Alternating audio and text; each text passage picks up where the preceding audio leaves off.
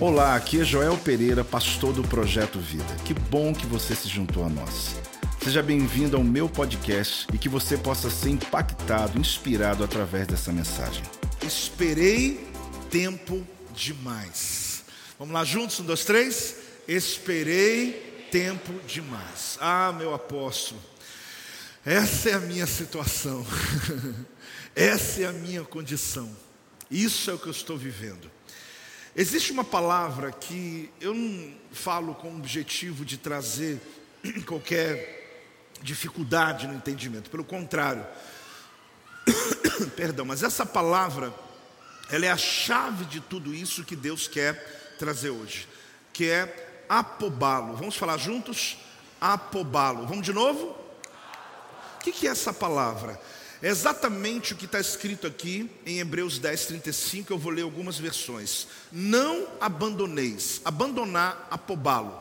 Está dizendo, não jogue fora, não perca, não desista, não abandoneis, portanto, a vossa confiança.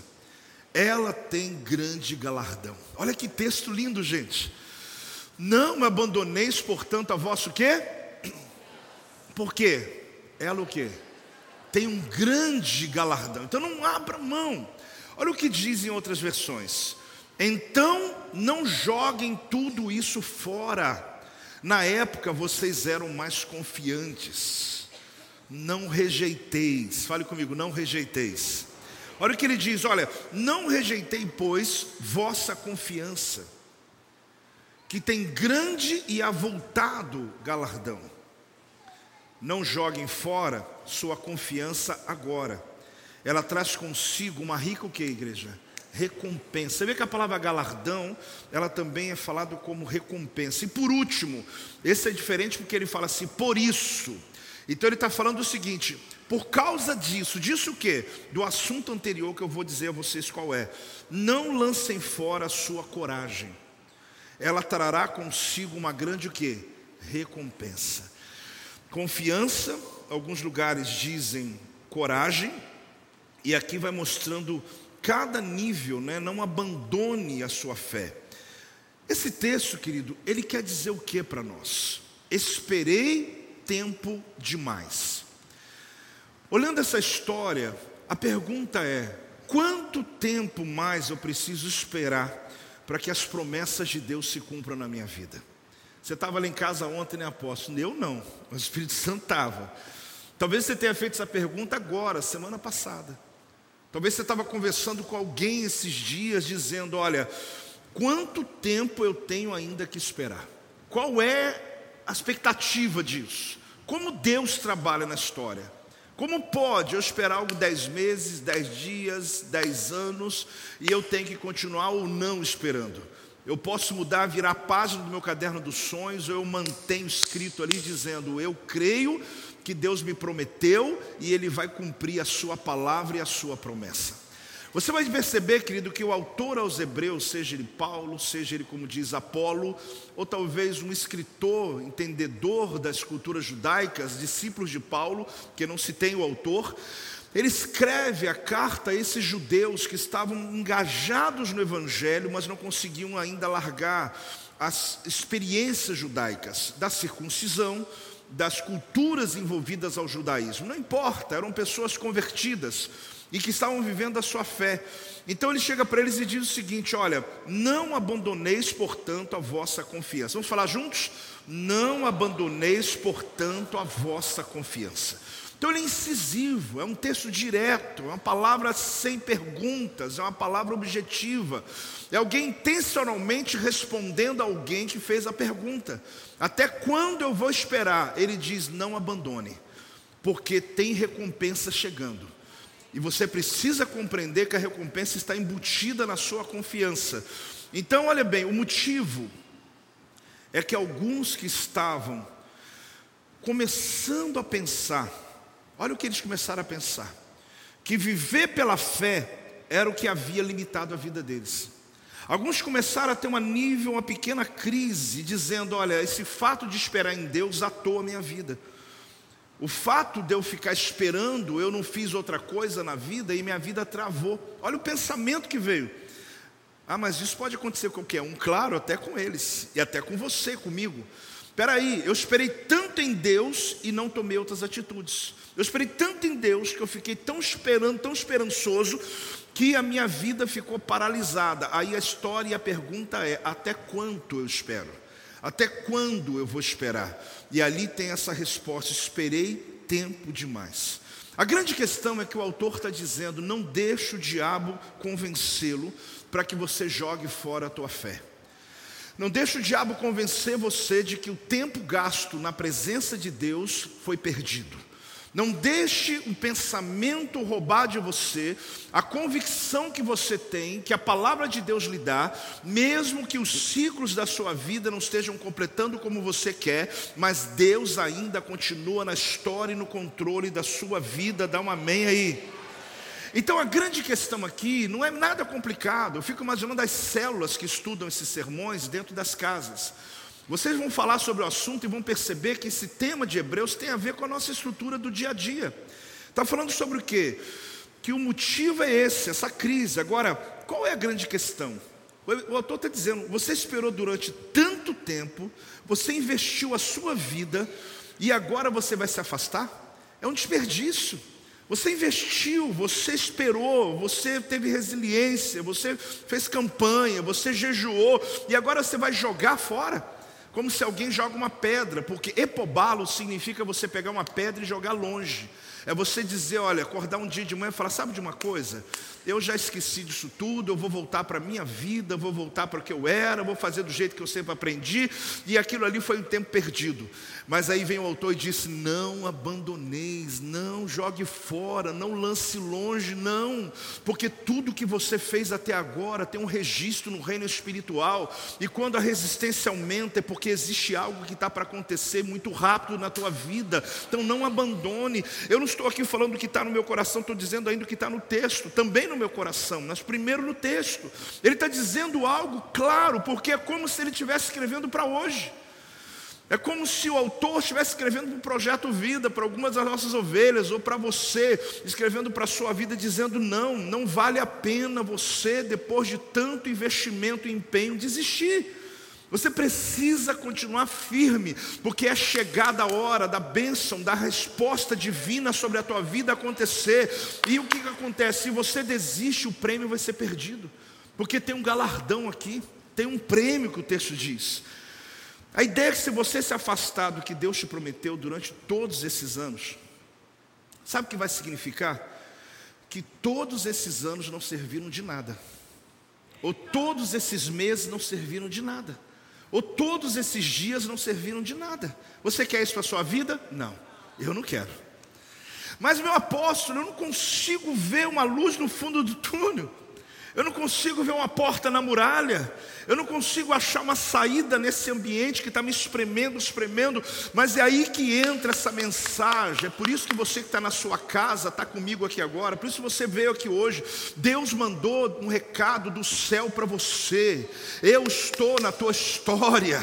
Não abandoneis a sua confiança, porque ela tem um galardão dentro dela, tem um presente nela, e você não pode simplesmente jogar fora, dizer que tudo que você viveu foi mentira mentira, não foi, você sabe que não é. Tudo que você já viveu na presença de Deus já é um galardão, já é o suficiente. A tua vida não é mais a mesma, a tua casa não é mais a mesma. Ah, seu futuro, nada é a mesma coisa.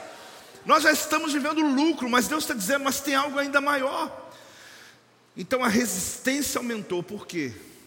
Porque de verdade, gente, não é chavão bíblico, não é aqui autoajuda. Quando a resistência aumenta, é porque está próximo de acontecer. Porque parece que é quando você está ali naquele sprint, naquele momento da vitória, parece que aquela hora é a hora do maior cansaço. É a hora que vem a crise, é a hora que você fala: Meu Deus, valeu a pena? Será que vale a pena? O que está sendo tratado aqui, deixa eu lhe dizer, é que os cristãos que estavam sendo aqui o alvo dessa carta, eles tinham sido muito tolerantes com as pessoas que perseguiram eles. Você sabe que é você ser perseguido por alguém e você continuar amando a pessoa? Isso é difícil, mas eles continuaram assim. Eles foram resilientes com as provações que eles estavam passando. Você sabe o que é você passar pela provação e alguém olhar para a tua cara e não conseguir perceber? porque você está não se vivendo de hipocrisia, não é isso, mas você está firme numa confiança e dizendo: Eu vou seguir o meu caminho, e as pessoas não precisam, todas elas, saber que eu estou vivendo o pior momento da minha vida, e eles estavam assim. Mas mais do que isso, eles foram solidários aos que estavam presos, ajudaram quem necessitava, e mesmo assim, o governo veio e confiscou os bens deles. Eles estavam perdendo suas casas, perdendo seus empregos, e de repente chegou o limite. É como se eu dissesse: todo mundo tem limite. Eu estou vivendo uma fé, ajudando as pessoas, estou servindo a Deus, não murmuro, e de repente vem um fiscal, leva minha casa, minha propriedade, perco tudo. Aí vem um profeta, vem um homem de Deus e fala: Eu sei que está difícil, mas não entregue agora, não desisto exatamente agora, porque tem uma recompensa chegando. Talvez você ouve a história e diz assim, apóstolo, eu também não aguentaria. Cada um tem o seu limite. Eram pessoas que andavam com Deus. Estou falando de gente em pecado. Estou dizendo, estou falando de uma igreja que estava como a igreja de Corinto, cheio de defeitos dentro dela. Eu não estou falando de uma igreja, eu estou falando de um povo que estavam buscando servir a Deus e obedecer a Deus. Mas mesmo na obediência, eles estavam enfrentando níveis de resistência que começaram a dizer assim: olha, será que valeu a pena? Será que a gente vai continuar crendo? E hoje eu tenho um recado para você, querido. Você vai sim continuar crendo, você vai sim continuar orando, você vai sim continuar jejuando, você vai sim continuar falando do teu Deus, porque Ele não desampara ninguém, ninguém fica para trás. É um Deus que move na história, basta você ler na Bíblia e você vai ver que a tua história está sendo escrita. Deus tem uma resposta para você. Dá uma salva de palmas ao Senhor, celebra por isso em nome de Jesus. Jesus. Então um pensamento ficava perseguindo, essa pergunta ela é dura, será que valeu a pena? Mas eu não estou em pecado, apóstolo, é pecado fazer essa pergunta? Não. Alguém disse para mim esses dias, meu apóstolo, tem hora que eu sou muito honesto com Deus, eu falei, maravilha, é tudo que Deus quer. Ah, mas tem hora que eu me sinto mal, porque eu falo para Deus meus sentimentos, minha incredulidade, eu falei, maravilha, é tudo que Deus quer que você seja humano, honesto, verdadeiro, porque é aí que ele vem movendo sobre a tua vida. Perguntar não é problema. A questão é o que eu vou fazer depois da resposta de Deus. A palavra aqui é apobalo. Como ele disse, essa palavra é uma palavra grega, que o termo dela se refere a soldados covardes que jogaram as suas armas e fugiram da batalha. Também ele não perdoa, né? Eles ele usou um termo da origem grega que eles sabiam o que, que é, dizendo para vocês: vocês não são covardes, vocês não são soldado que na hora que o inimigo vem, joga a arma e corre da guerra. Vocês vão pegar o escudo de vocês, vão pegar a espada de vocês e vocês não vão dar passo atrás. Vocês vão continuar andando à frente, porque apobalo, não larga, não jogue fora. É como alguém que joga uma pedra longe, pegou a arma dele, jogou longe, jogou o escudo longe, jogou a fé dele longe, jogou a história dele para longe e ah, eu vou viver a minha vida. Não faça isso, porque é tudo que o diabo quer. Ele quer desarmar você para que você seja uma presa dele. Mas ele vai chegar, ele não sabe o que vai encontrar. Ele vai encontrar um soldado pronto para a batalha e nada vai tirar você do propósito que Deus mandou. Eu queria ouvir um glória a Deus, eu queria ouvir um amém aí. Dá uma salva de palmas ao Senhor. É o que está dizendo aqui. Fale comigo, a minha confiança é o meu escudo. Se você jogar fora a tua confiança, você está desprotegido. Se você simplesmente acordar um dia, ou numa semana, ou no mês e falar, eu vou chutar o pau da barraca, a barraca inteira e tudo, eu vou seguir minha vida. Você pode ter a sua crise? Pode, mas não alimente ela. Todos nós passamos por momentos difíceis, querido. Você não é o único, você não é uma pessoa só. Mas a grande questão é quando você dá um passo e diz: Meu Deus, mas o meu Deus, segundo a sua riqueza em glória, o meu Deus que até hoje tem me abençoado, Ele não vai me desamparar. Eu não sei qual é o momento, não sei qual é a hora, mas eu posso ter esperado tempo demais. Mas eu continuo esperando o meu milagre, o mover de Deus. Agora, existem algumas coisas que eu quero compartilhar nessa palavra. A primeira delas, cientistas têm laboratórios além de suas bibliotecas. Mas o que, que tem a ver, apóstolo? É, eu também fiquei pensando, o que, que essa frase tem a ver? Tem tudo. Porque os livros não são suficientes para que eles possam chegar às conclusões definitivas. Conclusões definitivas não se chegam baseado em teorias. O que mais nós temos à nossa volta são teóricos tentando direcionar a nossa vida. Eu não tenho nada contra, em hipótese alguma, os conselheiros que te rodeiam tentando te ajudar, porque necessariamente eles não estão tentando fazer o mal, eles estão dando o melhor que eles têm. Só que enquanto eles têm a teoria, Deus está lhe dando a experiência. E você tem que entender uma coisa, querido: os livros podem formar uma pessoa, mas não um especialista. Especialistas são formados a partir de um trabalho fora, de um ambiente fora de uma sala de aula. Cientistas precisam de laboratórios além dos seus livros, porque os livros podem te dar muito conhecimento, mas só a experiência firma a tua fé, só a experiência consegue dar a você convicções. Eu acho tremendo as pessoas com as suas teorias miraculosas sobre alguns assuntos enormes, sobre algumas áreas, tentando te ajudar. Pessoas que estão no quarto casamento tentando falar de casamento para você. Pessoas que estão na vida delas completamente, é, totalmente descontroladas na sua saúde, na tua vida, tentando te ensinar como você come, como você veste, como você vive. A grande verdade é que a gente está vendo os teóricos, as teorias. Existe, querido, uma experiência que Deus quer entregar a você. Existe algo que não está nos livros, existe algo que somente você vai experimentar quando você sair. Quando um cirurgião ele fica ali na noite antes de dormir, eu conversei um dia com um cirurgião, eu disse: Olha, você já faz cirurgias há muitos anos, e como é a noite antes da cirurgia? Ele disse: Normalmente eu estudo um pouco aquele caso, e às vezes antes de dormir, mesmo que eu não queira, é como se minha mente ficasse fazendo o caminho, onde eu tenho que cortar o que eu tenho que fazer. Só que por mais que eu treine na mente, eu só vou saber quando eu abrir. Porque cada corpo que eu abro, uma surpresa eu tenho. Não adianta um teórico dizer eu já sei tudo sobre cirurgia. Não adianta alguém que desenhou uma obra que vai fazer e dizer aqui está pronta a sua casa. Quando ele começa a furar o buraco, ele começa a descobrir que o solo é outro, ele começa a perceber que tem outros desafios, ele começa a perceber o ambiente, não tem nada que possa comparar entre a teoria e a prática.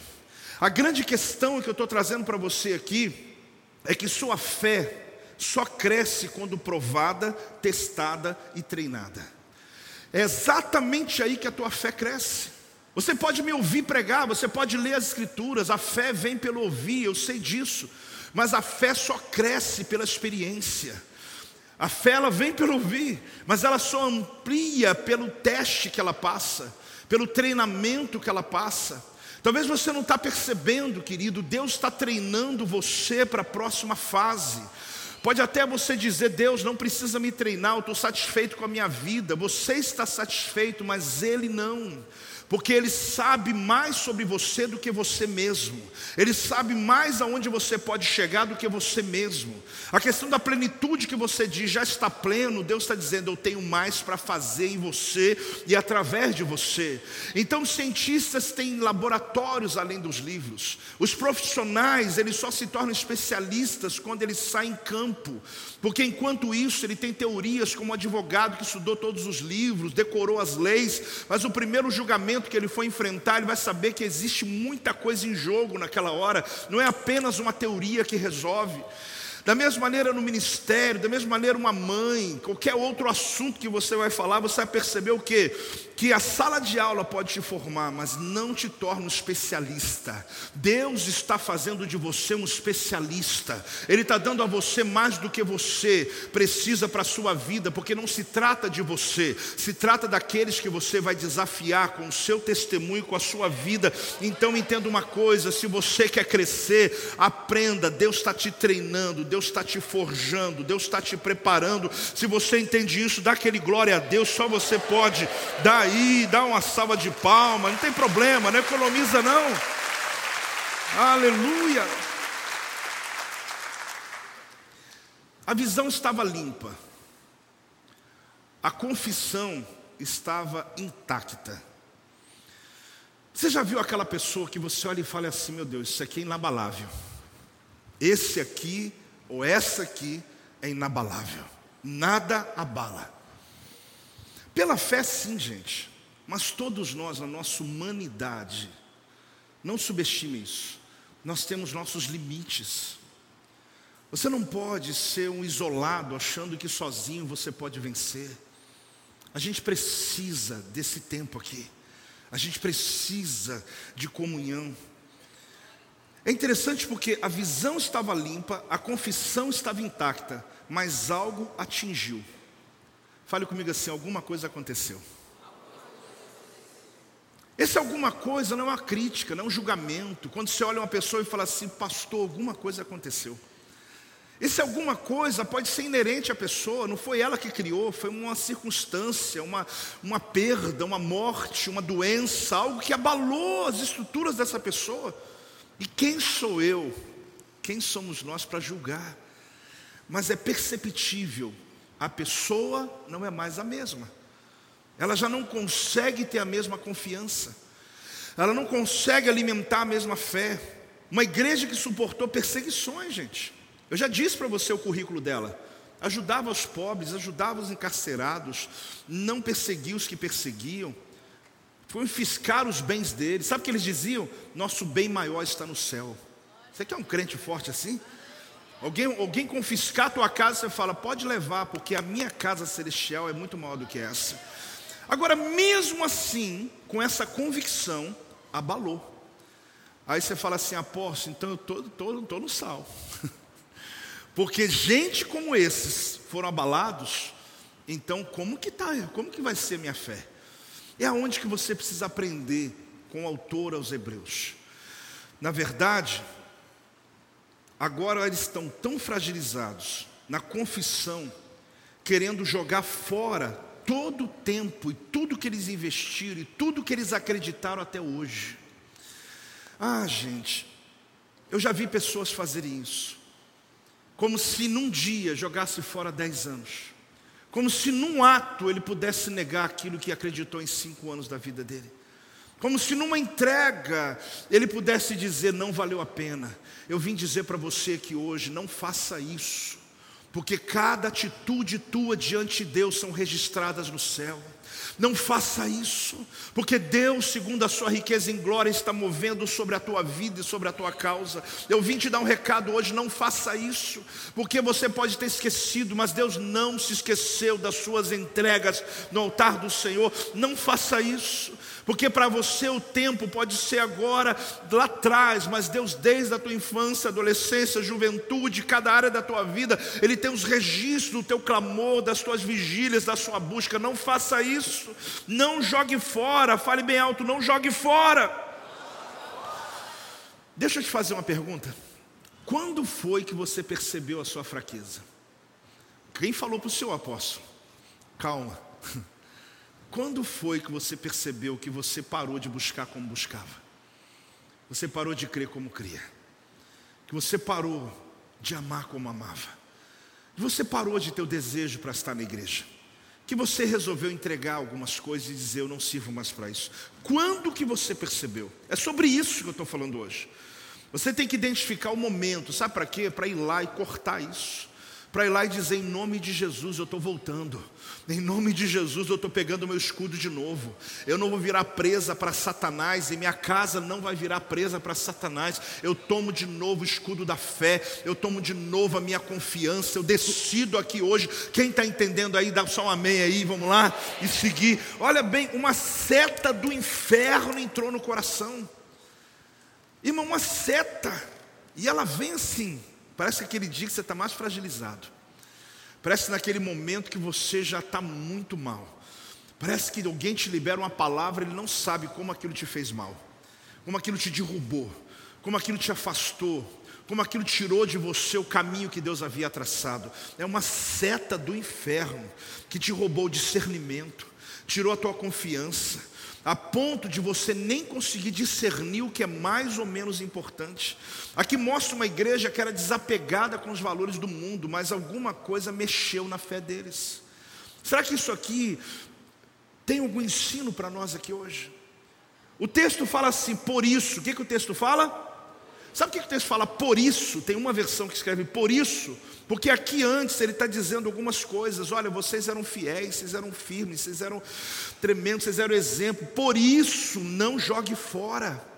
Porque se você já tivesse em queda livre há muito tempo, ok. Mas você que tem andado comigo, por isso, não jogue fora. Não desista. O por isso aqui é um entendimento, uma frase, né? que identifica que tem uma história antes. Todos vocês têm uma história, gente. Algumas eu até conheço, outras não. Mas é por isso, não jogue fora. É por isso, não abandoneis. Por isso, não pegue como pega uma pedra e joga longe, a ponto de dizer: Eu não quero nem achar minha confiança mais. Não, é por isso que você não pode desistir. É por esse motivo que o Espírito Santo está fazendo você lembrar. E é por isso. Então aqui a grande questão é essa: eles têm uma história aqui, não trata de algo isolado. Você chegou até aqui, você suportou até aqui, por que largar agora? Jogar tudo fora? O que você construiu, o que você conquistou, o que você suportou? Considere essa frase por isso. Olha o texto. Não jogue fora a sua confiança agora. Esse é o texto ela traz consigo, olha bem, está nela embutido, o que? Uma rica recompensa. Você está entendendo isso? Não, não, não faça isso, você está pronto, você está a ponto de virar uma chave na sua vida, por isso não joga fora. Porque se você jogar tua confiança fora, você perde a recompensa. Aqui não é só galardão do céu, querido. Eu te garanto, isso aqui não é sobre galardão lá em cima quando Jesus voltar. Aqui está falando sobre a recompensa, está falando sobre o galardão de uma vida em abundância na terra. Não faz sentido você ter suportado o que suportou, aguentado calado quando você queria seus direitos e você se calou. Não faz sentido você ter sofrido situações que você sofreu com teu cônjuge e agora a sua colheita chegou. A palavra aqui é galardão, a tua recompensa chegou e você vai jogar isso tudo fora vai simplesmente dizer: Eu desisto do meu casamento, eu desisto da minha fé, eu desisto das pessoas, eu desisto das minhas células, eu desisto de cuidar de gente. Simplesmente isso. Será que é só isso agora? Você só chegar a uma conclusão. O autor está nos salvando, esse texto aqui nos salva. Esse texto aqui nos acorda, esse texto está vindo para a gente aqui hoje. Eu sou grato a Deus pela Bíblia toda, mas hoje por esse texto de Hebreus, Deus está dizendo o projeto vida, igreja, minha família, minha igreja, é por isso, é por sua história. Não jogue fora a sua história, porque tem recompensa chegando. Ah, mas eu estou vivendo o pior dia da minha vida, o pior momento da minha vida. Sim, Deus está dizendo, eu sei, mas é por isso que você não faz sentido agora simplesmente dizer eu não creio mais. Eles estavam começando a pensar. Sabe aquela ovelha, aquele amigo, aquele discípulo que você tem, aquele parente que você sentou à mesa com ele e ele abriu o coração com você e começou a falar assim: será que vale a pena tudo isso? Ele está começando a pensar: se você alimentar um lado, ele cai. Se você alimentar o outro lado, ele se levanta. Porque não se trata só da gente, se trata de você ser fortalecido para fortalecer. Fale comigo, eu quero ser fortalecido para fortalecer. A segunda coisa, não abandoneis. Fale comigo, não abandoneis. Amado, o cristão não vive somente da sua conversão, mas das forças vitais do Cristo presente. Não tem como você viver uma fé cristã só do dia que você aceitou Jesus. Eu aceitei Jesus há 30 anos atrás, há 20 anos, há 10 anos, há 10 dias. Não. É de uma força vital, é de uma continuidade, é de uma fonte que continua jorrando. Olha o que diz o autor aos Hebreus, próximo texto que eu li, no capítulo 10, versículo 32. Ele diz assim: Lembrai-vos, o que, é que ele diz? Olha o que ele está dizendo: Lembrai-vos, porém, dos dias anteriores em que depois de iluminado, iluminado é o dia que você conheceu Jesus. Olha o que aconteceu com ele: sustentastes grande luta e sofrimentos. Ele está dizendo: quando vocês estavam novos na fé, quando vocês foram iluminados, quando vocês tiveram a experiência, vocês estavam sustentando muita luta, muito sofrimento. Lembra daquele dia? Então não abandone agora, porque você já suportou muito mais do que isso.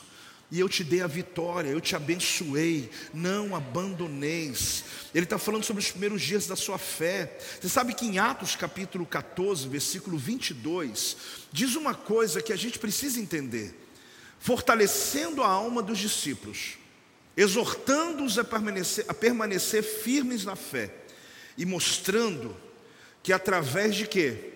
Muitas tribulações nos importa entrar no reino de Deus. Apóstolo, não li isso antes de aceitar Jesus. É, você leu depois. Que antes você não suportaria, hoje você suporta. Nunca disseram para a gente que ia ser fácil.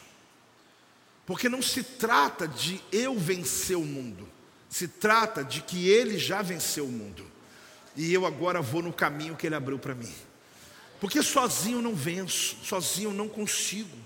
Então aqui fica muito claro para mim uma coisa: a fé é fortalecida na comunhão. Vamos falar juntos? A fé é fortalecida na comunhão. grande coro. A fé é fortalecida na comunhão. Se eu disser para você que após esse momento mundial que o mundo viveu, já disse, mas eu vou repetir aqui, um terço dos membros das igrejas não voltaram. O que significa isso? Após esse grande evento mundial, um terço das pessoas não voltaram. Ainda bem que você não é estatística, você está aqui. Ainda bem que você não é estatística. Mas infelizmente não voltaram. Entendendo, na verdade, que alguns já não estavam satisfeitos com a igreja. Então o problema não foi o advento do, do Mundial, foi que algumas pessoas que já não estavam bem, já não se sentiam plenos, eles começaram aproveitando esse ensejo para não voltar para a casa do Senhor. E é interessante porque aproveitar o momento. Porém, a gente tem que entender o seguinte: agora há pouco eu falava do nosso encontro. Qual a estratégia que a gente tem para alcançar essas pessoas? Você, o coração desses, para que eles possam não ser tão vulneráveis, porque quando eu estou fora da comunhão, eu estou doente. Eu estou fora da comunhão, eu estou presa fácil, eu estou vulnerável. Existem exemplos da natureza, vai ver quando tem um, um caçador, um animal ah, predador, ele fica olhando uma manada de, de bois, uma manada. O que, que ele vai encontrar? Ele vai só perseguir os que estão para trás, os que estão doentes, os que não seguem a manada, que não estão juntos. Então se se torna uma presa fácil. Mas eu preciso compreender a força que há em estar em comunhão. Não é só sentar ao lado de alguém, é você estar no lugar certo, na hora certa, debaixo da unção certa. É você compreender a força que há quando você se reúne numa célula.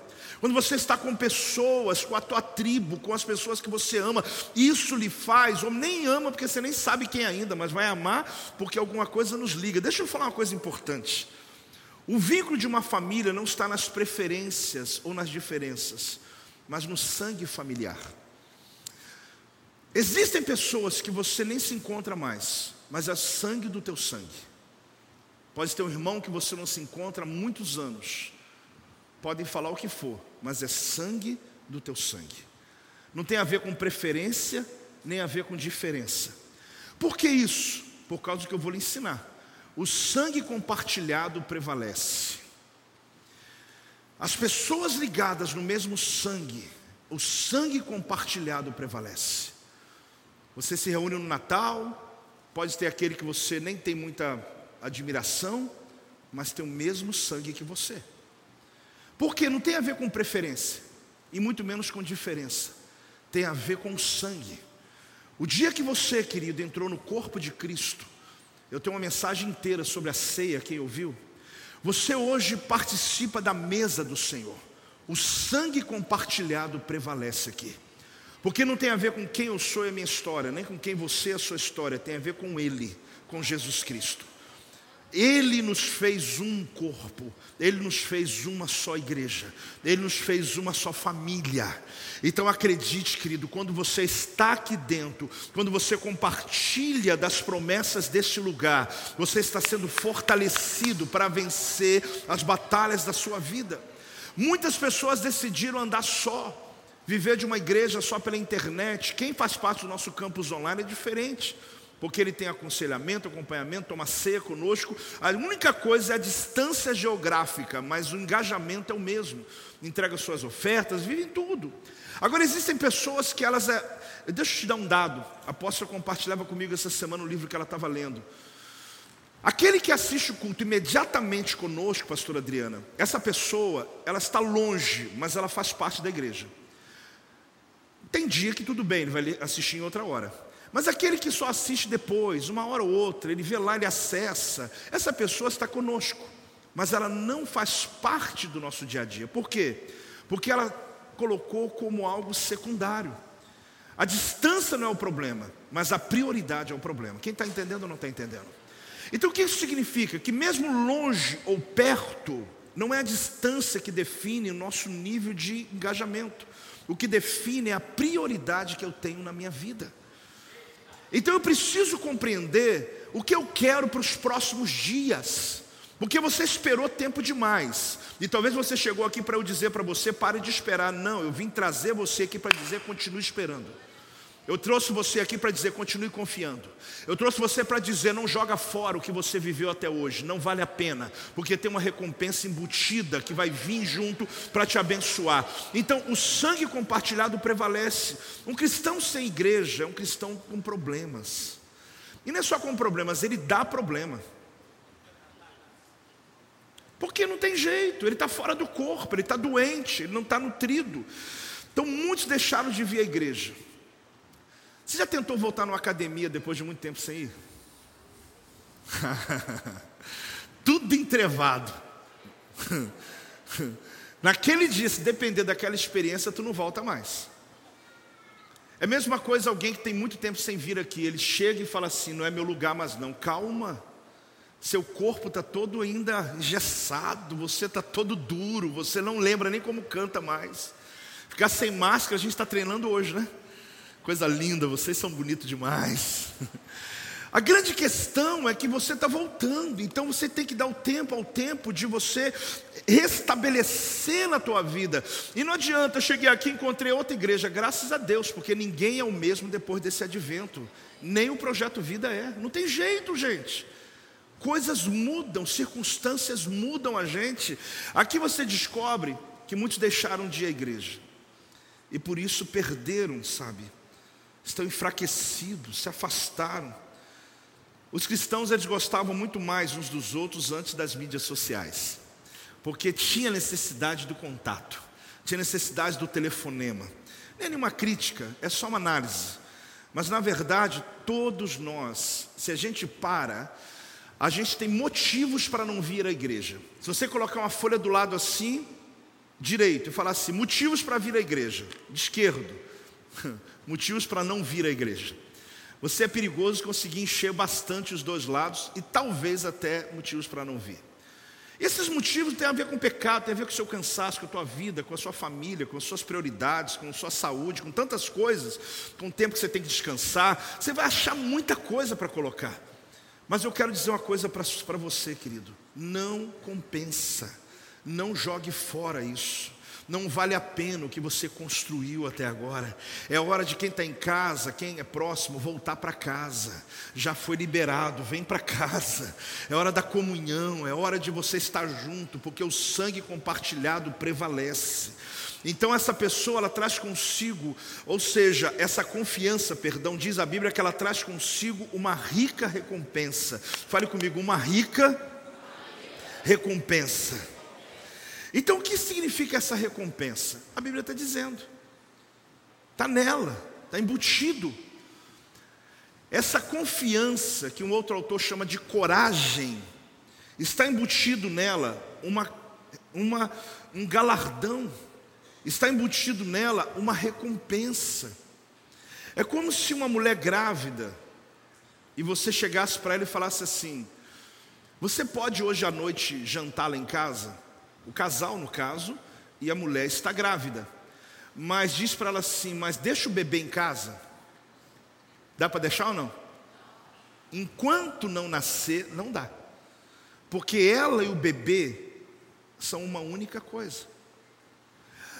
O que o texto está dizendo é que a confiança está grávida de uma recompensa. Não tem a ver com você querer ou não querer. Não tem a ver com a sua humildade dizer assim, não espero nada de Deus. Não tem a ver com isso. Não tem a ver com eu faço para Deus, não estou, aposto, esse galardão e prêmio aí pode passar o meu, porque eu amo tanto Jesus. Não, não tem jeito de chamar a mulher grávida ser um bebê. Não tem jeito, a confiança está grávida. A sua fé está grávida. Você não consegue ver, mas está dentro dela. Você não consegue enxergar, mas está em movimento. Está batendo o coração, tem ritmo. Você não consegue ainda ver, mas está se desenvolvendo todo dia. E vou te dizer, está bem perto de nascer.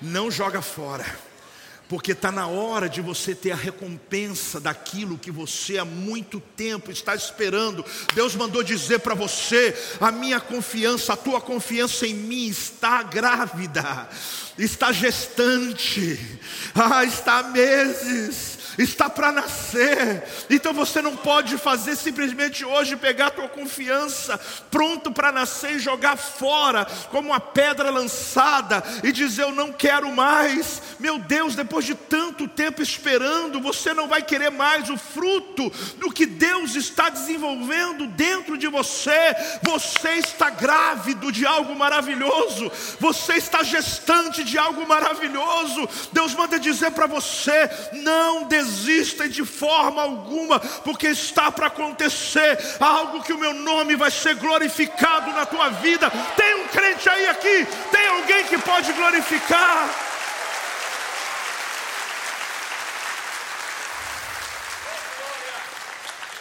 Mas está fora dos meus olhos, sim. Tem que ter aparelho para enxergar.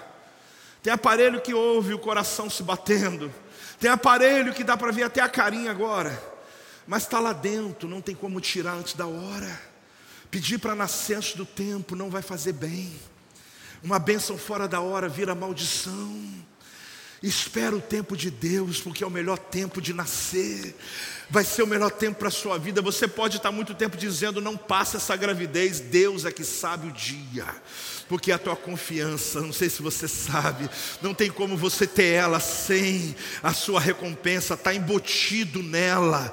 Vai chegar uma hora que você vai ver que ela te entrega um galardão, uma recompensa. Não se trata de uma confiança vazia. Porque quem crê possui um patrimônio espiritual imperecível. Quem crê tem um patrimônio. Quem tem confiança, quem tem coragem, você é dono de algo. Você está esperando algo na tua vida. Então não se trata de algo vazio. É como se você chegar para uma pessoa e dizer: Olha, vem aqui na minha casa, mas deixa uma peça de roupa. Pode? Pode. Vem aqui na minha casa, deixa um filho teu nascido em casa. Pode? Pode, já nasceu. Vem aqui na minha casa, deixa o seu pulmão em casa, dá? Não, porque ele faz parte de você. Você vai junto com ele e ele vai junto com você. Assim é a sua confiança em Deus. Por isso o diabo está fazendo serão, está fazendo plantão está aumentando o número de demônio contra você, está fazendo reuniões no inferno, está tentando fazer você desistir no momento do nascimento, mas ele não vai conseguir, porque a promessa que é tua, você que está em casa também, a promessa que é tua vai nascer, diz o Senhor. Ah, meu Deus do céu, eu sinto a presença de Deus para lhe dizer, querida, em nome de Jesus, assim é a confiança, ela está junto. Se você sair da guerra antes, você vai perder o prêmio. Sabe o que acontece? A Bíblia fala que o galardão é grande. Mas a gente sempre vai encontrar, antes da palavra galardão, algum nível de sofrimento, algum nível de perseguição, algum nível de angústia. Eu não tenho experiência própria, mas minha esposa tem da gravidez. Existe a questão da medicina que pode tirar a dor, mas a base da, da, do nascimento está na dor. É a dor para dar a luz. E antes de nascer, então, não tem nada a ver com a dor do primeiro mês, do segundo mês, do sexto mês. É quando está para nascer que a dor aumenta, que as contrações aumentam, É a hora que você está sentindo mais resistência. Só que nessa hora você vai jogar fora. Nessa hora você vai desistir. É a hora que você vai suportar e dizer: Eu esperei até agora. Eu vou permanecer. Você está entendendo, querido? Você está entendendo isso? O Salmo 23, versículo 5 diz assim: Preparas-me uma mesa na presença dos meus adversários, unges-me a cabeça com óleo, o meu cálice transborda. Já percebeu que revelam três níveis de bênçãos dadas pelo Senhor na presença dos teus adversários? Quais são as três bênçãos que chegam, que nascem junto com a sua coragem, com a sua confiança? O Senhor vai preparar uma mesa, vai ungir sua cabeça com óleo, e o seu cálice vai transbordar. Você tem que decidir que essas três bênçãos são teu direito, estão embutidas na perseguição. Acho que você não pegou. Na presença dos teus adversários, onde que vai acontecer? Os seus inimigos, quando aparecem, Deus está dizendo: Eu estou preparando a sua melhor mesa, eu estou para ungir a tua cabeça com óleo, uma nova unção está vindo sobre você uma nova expertise, uma ideia que você vai ter que vai lhe prosperar. E também eu vou fazer o seu cálice transbordar de tão cheio que vai chegar. O que, que vai acontecer? Preparas-me uma mesa, unja minha cabeça e transborda o meu cálice. Vamos comigo? Preparas-me uma mesa, unja minha cabeça e o meu cálice transborda. Preparas-me uma mesa, unge a minha cabeça e meu cálice transborda. Faz comigo, vamos lá todo mundo. Preparas-me uma mesa, unge minha cabeça e meu cálice transborda. A Bíblia diz isso. A Bíblia diz isso. Só que essa linguagem é do reino. E o diabo leu a Bíblia. Ele sabe o que você vai receber, só que ele quer que você desista antes do nascimento. Ele quer que você, na resistência, é a hora que você vai dizer: Eu não aguento mais. Mas é na presença, quando ele chega, é porque está chegando. Quando ele chega, apóstolo, Deus chega, não, Deus já está com você. Quando o diabo chega e diz: A gente precisa paralisar esse homem. O inferno fez uma reunião lá ontem e falou: A gente tem que paralisar essa família. A gente tem que parar esse pessoal. Você viu até a moça ali do candomblé, outro não sei da onde, não da onde, outro outra cidade, outro país, não sei aonde, lá na casa, não para de acontecer, a gente tem que parar esse lugar. Aí você vai e fala, eu estou tão cansado. Aí vem aquela vozinha, tá mesmo. Ah, eu não estou aguentando mais. Tá mesmo. Você está com o escudo assim dizendo, isso aqui não serviu para nada. Mas não. Você pega a tua confiança de volta. Ela está grávida. Porque tem uma recompensa embutida nela, não tem como ela sair. Ela não tem como prevalecer sozinha, ela já vem junto. Você quer dividir, mas não dá para dividir. E o Senhor diz para você: quando o inimigo vem, eu preparo uma mesa, eu unjo a tua cabeça e o teu cálice se transborda. Então você precisa acreditar no que a Bíblia diz e não que as suas emoções estão dizendo não que suas sensações estão tentando te provar, não que as pessoas estão tentando roubar de você. Você precisa colocar a tua fé, querido, aonde é devido. É interessante porque a grande pergunta é essa: o que eu vou fazer? A última coisa que eu preciso te ensinar antes de terminar essa palavra é o que segurar, o que descartar. Vamos falar juntos? Mais uma vez. Deixa eu te contar uma história. Eu vou ler esse texto aqui só para poder te colocar dentro dela. Marcos 10, 50. Lançando de si a capa, lançando de si a, levantou-se de um salto e foi ter com Jesus. Marcos capítulo 10, versículo 50. Vamos lá, projeta aí para ler de novo. Lançando sobre si a capa, levantou-se de um salto e foi ter com Jesus. A palavra apobalo, ela foi usada no livro de Hebreus abandono, jogar fora. O que? A confiança. Mas a palavra apobalo, ela foi usada quando o cego de Jericó, que está sentado em cima de uma capa. Que capa é essa? Olha para mim que eu consigo te explicar em um minuto. A prefeitura de Jericó dava, não só Jericó, mas a cultura da época, ao mendigo uma autorização para fazer mendicância. Ele não podia só dizer, eu sou um mendigo, vou viver de mendicância. Ele podia fazer, mas aí era preso, etc. A prefeitura lhe dava essa condição de pobreza, de declaração de pobreza. O que, que ele ganhava? Uma capa, uma capa autorizada, que cobre a sua cabeça do sol, cobre as suas costas, passa por baixo dele, cobre a plataforma que ele está sentado, se estende alguns centímetros para receber esmola. Quem está aí, diga amém. Então ele está sentado em cima de quê? Ele está sentado em cima daquilo que o cobre, daquilo que é base e daquilo que é expectativa. Essa capa dele é dada como autorização de pobreza. Então ele vivia ali. Perder uma capa dessa é perder um ponto. Ponto que eu chamo é como um lugar que ele tem para ganhar dinheiro. Que pode parecer nada, mas representa muito essa autorização. Jesus está vindo. O cego que tem mais revelação do que quem enxerga está dizendo: Jesus, filho de Davi, tenha compaixão de mim. Quando ele grita, Jesus se interessa por causa do que ele diz. Porque muita gente gritou, mas o que ele falava ninguém dizia. Porque ele tinha algo que ninguém sabia. Ele carregava uma revelação. Um dia eu prego de novo sobre ele. Ele era filho de Bartimeu, ou filho de Timeu, perdão, Bartimeu, filho de Timeu, um general romano. Ele era nobre esse cego. Ele foi pai morto, a mãe estuprada, perderam tudo e ele virou mendigo, mas ele era um homem de entendimento ele começa a gritar: Filho de Davi, por isso que ele tem revelação que outros não tinham. Sabe aquela pessoa que está no lugar, mas não pertence àquele lugar? Ele está no lugar, mas não pertence àquele lugar. Era o cego Bartimeu. Talvez você esteja em lugares que não pertence lá a você. Você está só de passagem.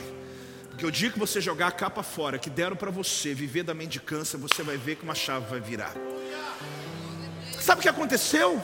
O cego pegou a capa dele, apobalo. Sabe o que ele fez? Lançou longe, como alguém que joga uma pedra. Como que alguém joga fora uma base que se der errado aqui, eu vou voltar para onde? Pensa bem. E se eu não for curado?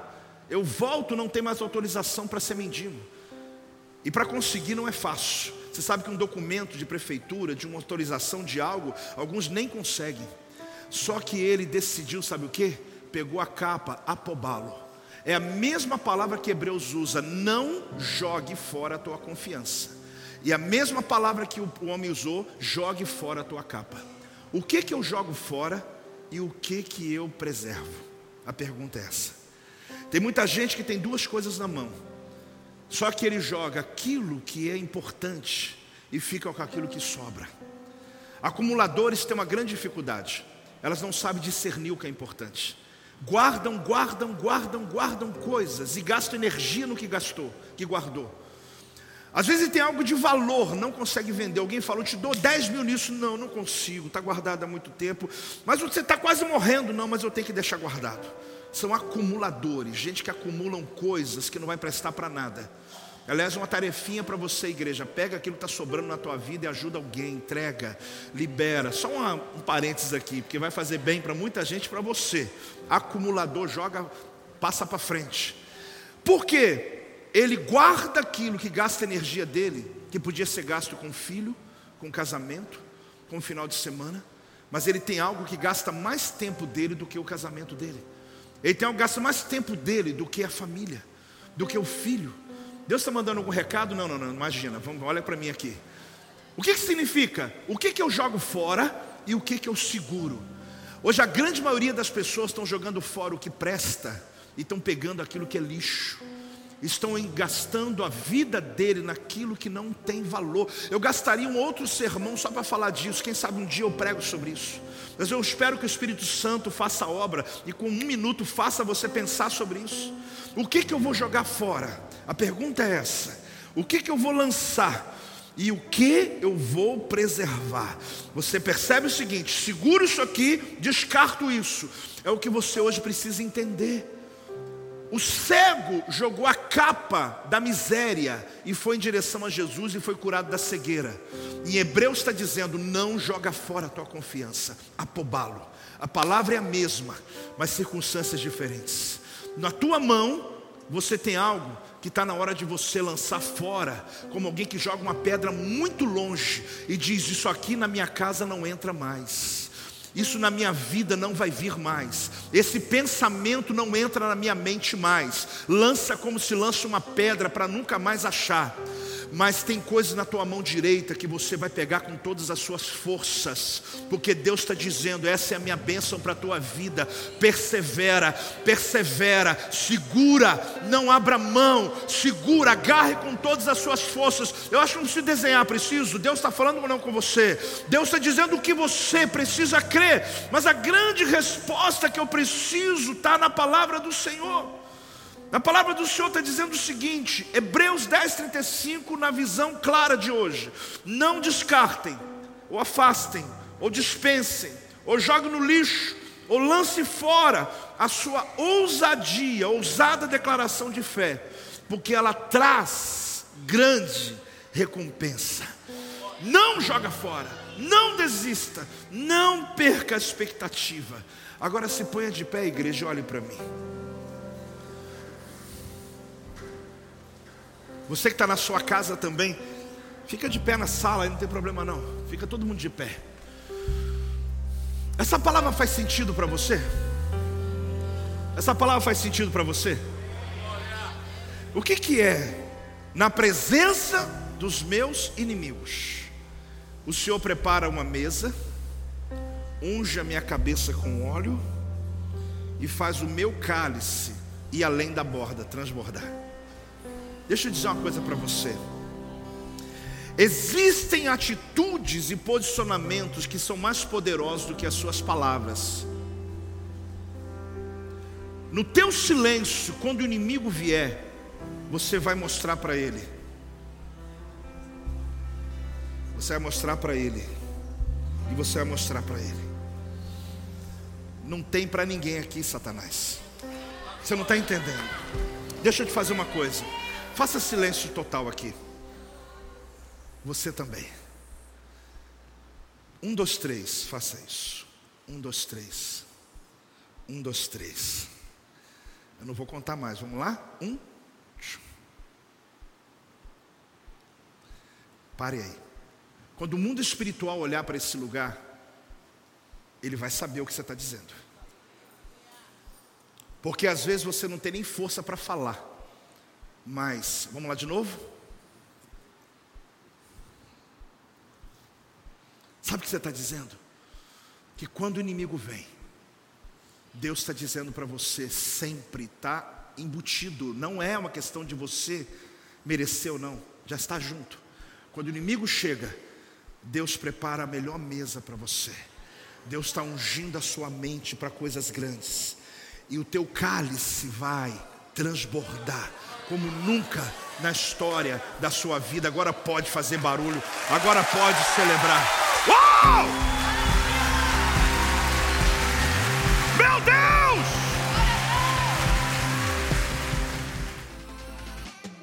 Este é o meu podcast. Você pode acompanhar meus conteúdos diários no Telegram e as mensagens completas no meu canal do YouTube. Não se esqueça de me seguir no Instagram. Compartilhe essa mensagem com outras pessoas e lembre-se quem se adianta, governa.